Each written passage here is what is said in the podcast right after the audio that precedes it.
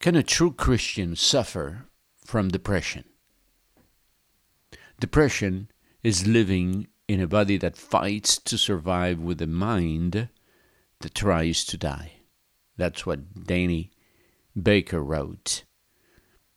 It is so difficult to describe depression to someone who's never been there because it is not sadness. I know sadness, writes J.K. Rowling. Sadness is to cry and to feel, but depression is that cold absence of feeling, that really hollowed out feeling. And this is a fitting introduction to 1 Kings chapter 19. We're going through the scriptures and what we call five times five times five, five minutes a day, five days a week, and in five years, the whole Bible. Join us at www.5times5timesbible.com. Just like a person in a roller coaster, from the spiritual high of the fine 450 Baal prophets and seeing God's fire descend and praying for rain, and from the heights of victory to the depth of depression is the life of Elijah in this chapter, as he is threatened by just one woman. Her name was Jezebel. Elijah flees into the wilderness and wants to die. He's given food by an angel. He wanders for 40 days. Then he reaches Mount Horeb. Elijah witnesses strong winds, an earthquake, and fire, but the Lord is in none of them. The Lord actually speaks to Elijah through a quiet, small voice, asking, What is he doing in a cave? God reveals to him that he's not alone, that he had uh, 7,000 faithful followers still around.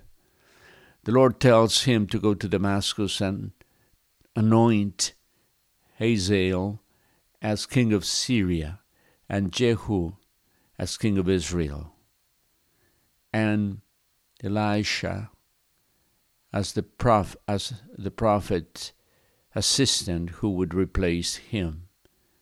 Elijah finds Elisha and throws the mantle of the prophet on him, and Elisha becomes his assistant.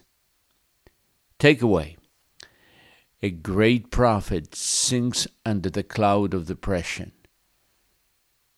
It is not surprise, a surprise that Christians may also suffer of depression. Look around. There are lonely faces that may reveal a depressed heart. Do not judge them. Do not preach to them.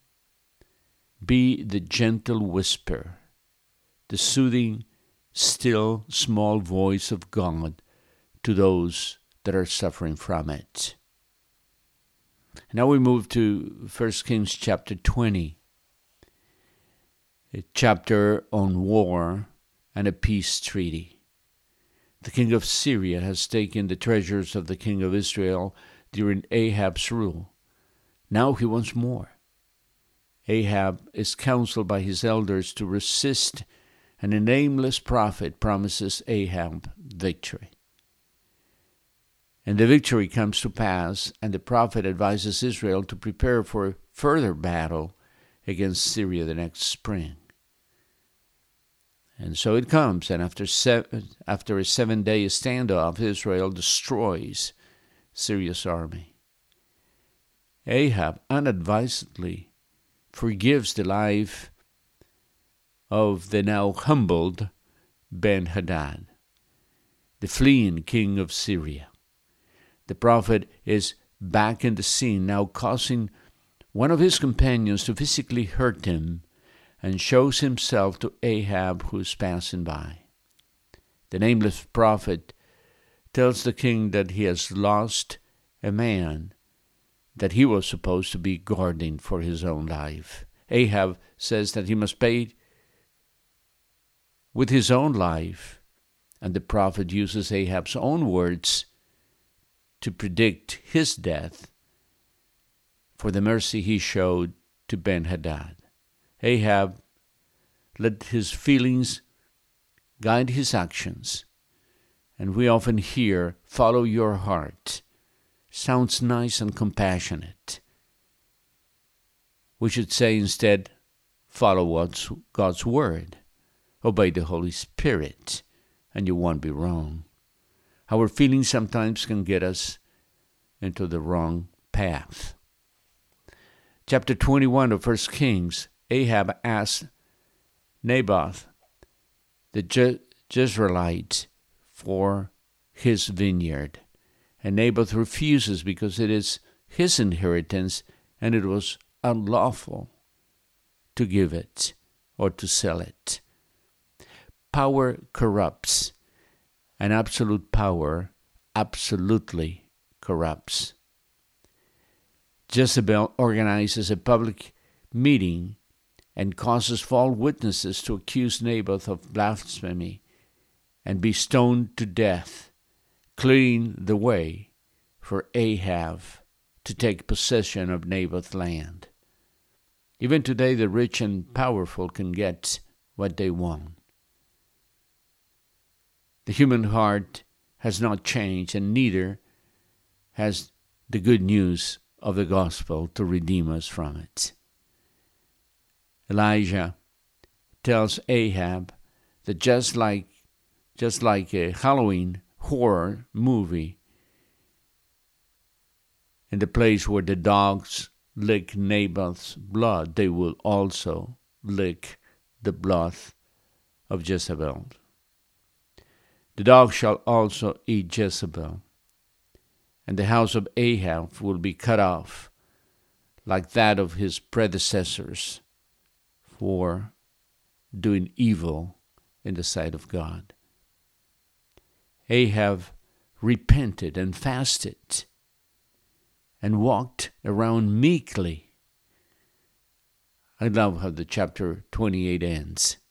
Then the word of the Lord came to Elijah and said, Have you noticed how Ahab has humbled himself before me?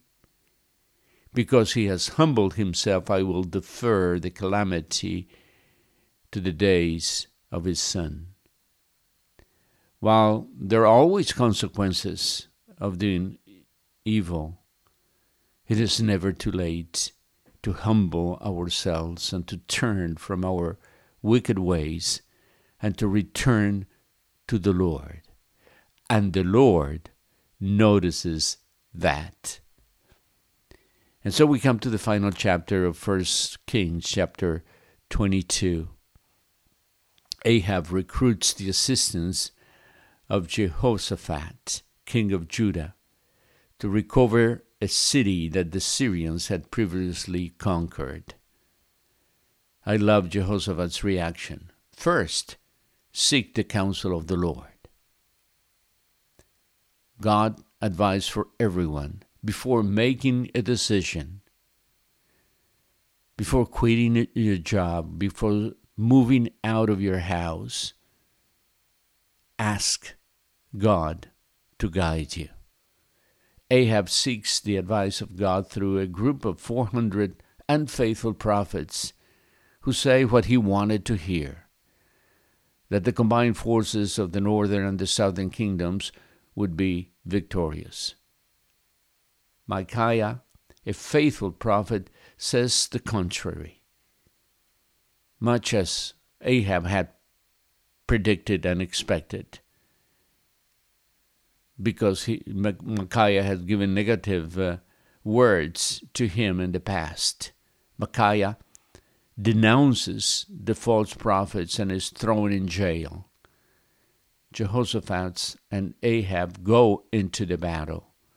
Ahab disguises himself for the Syrians who would be looking for him. Jehoshaphat is confused for Ahab as he was wearing the royal robes and is rescued from the attack. a randomly thrown arrow hits Ahab, causing him to bleed to death, and dogs lick his blood. Ahaziah, the son of Ahab, then rules the northern kingdom.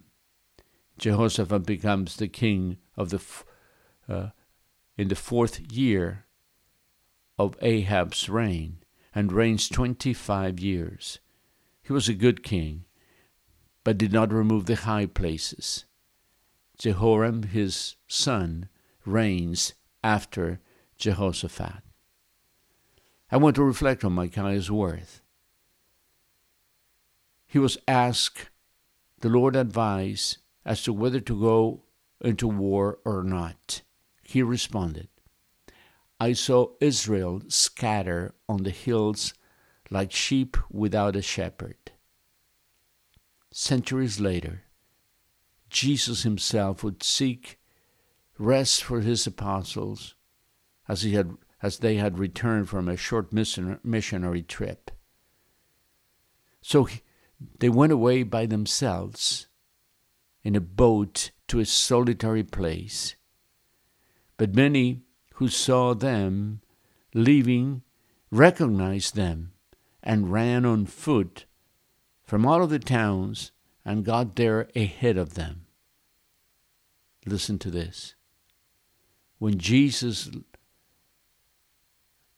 landed and saw the large crowd, he had compassion on them because they were like sheep without a shepherd. Jesus is the good shepherd.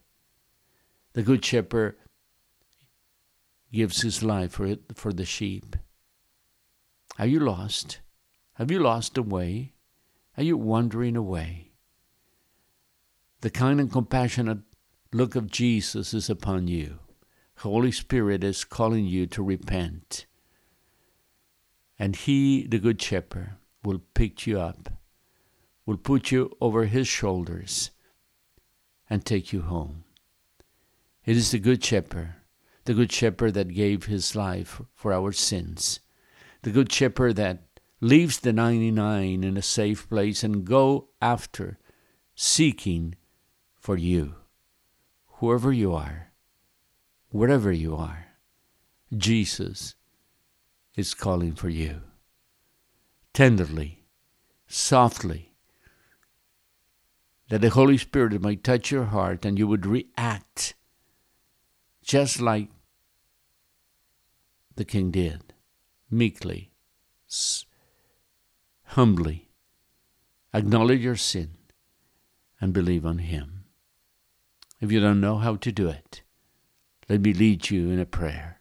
Lord Jesus, forgive me. I repent of my sin. I've wandered away, but now you have found me, and I have found you. Be my Lord and my Savior. Amen.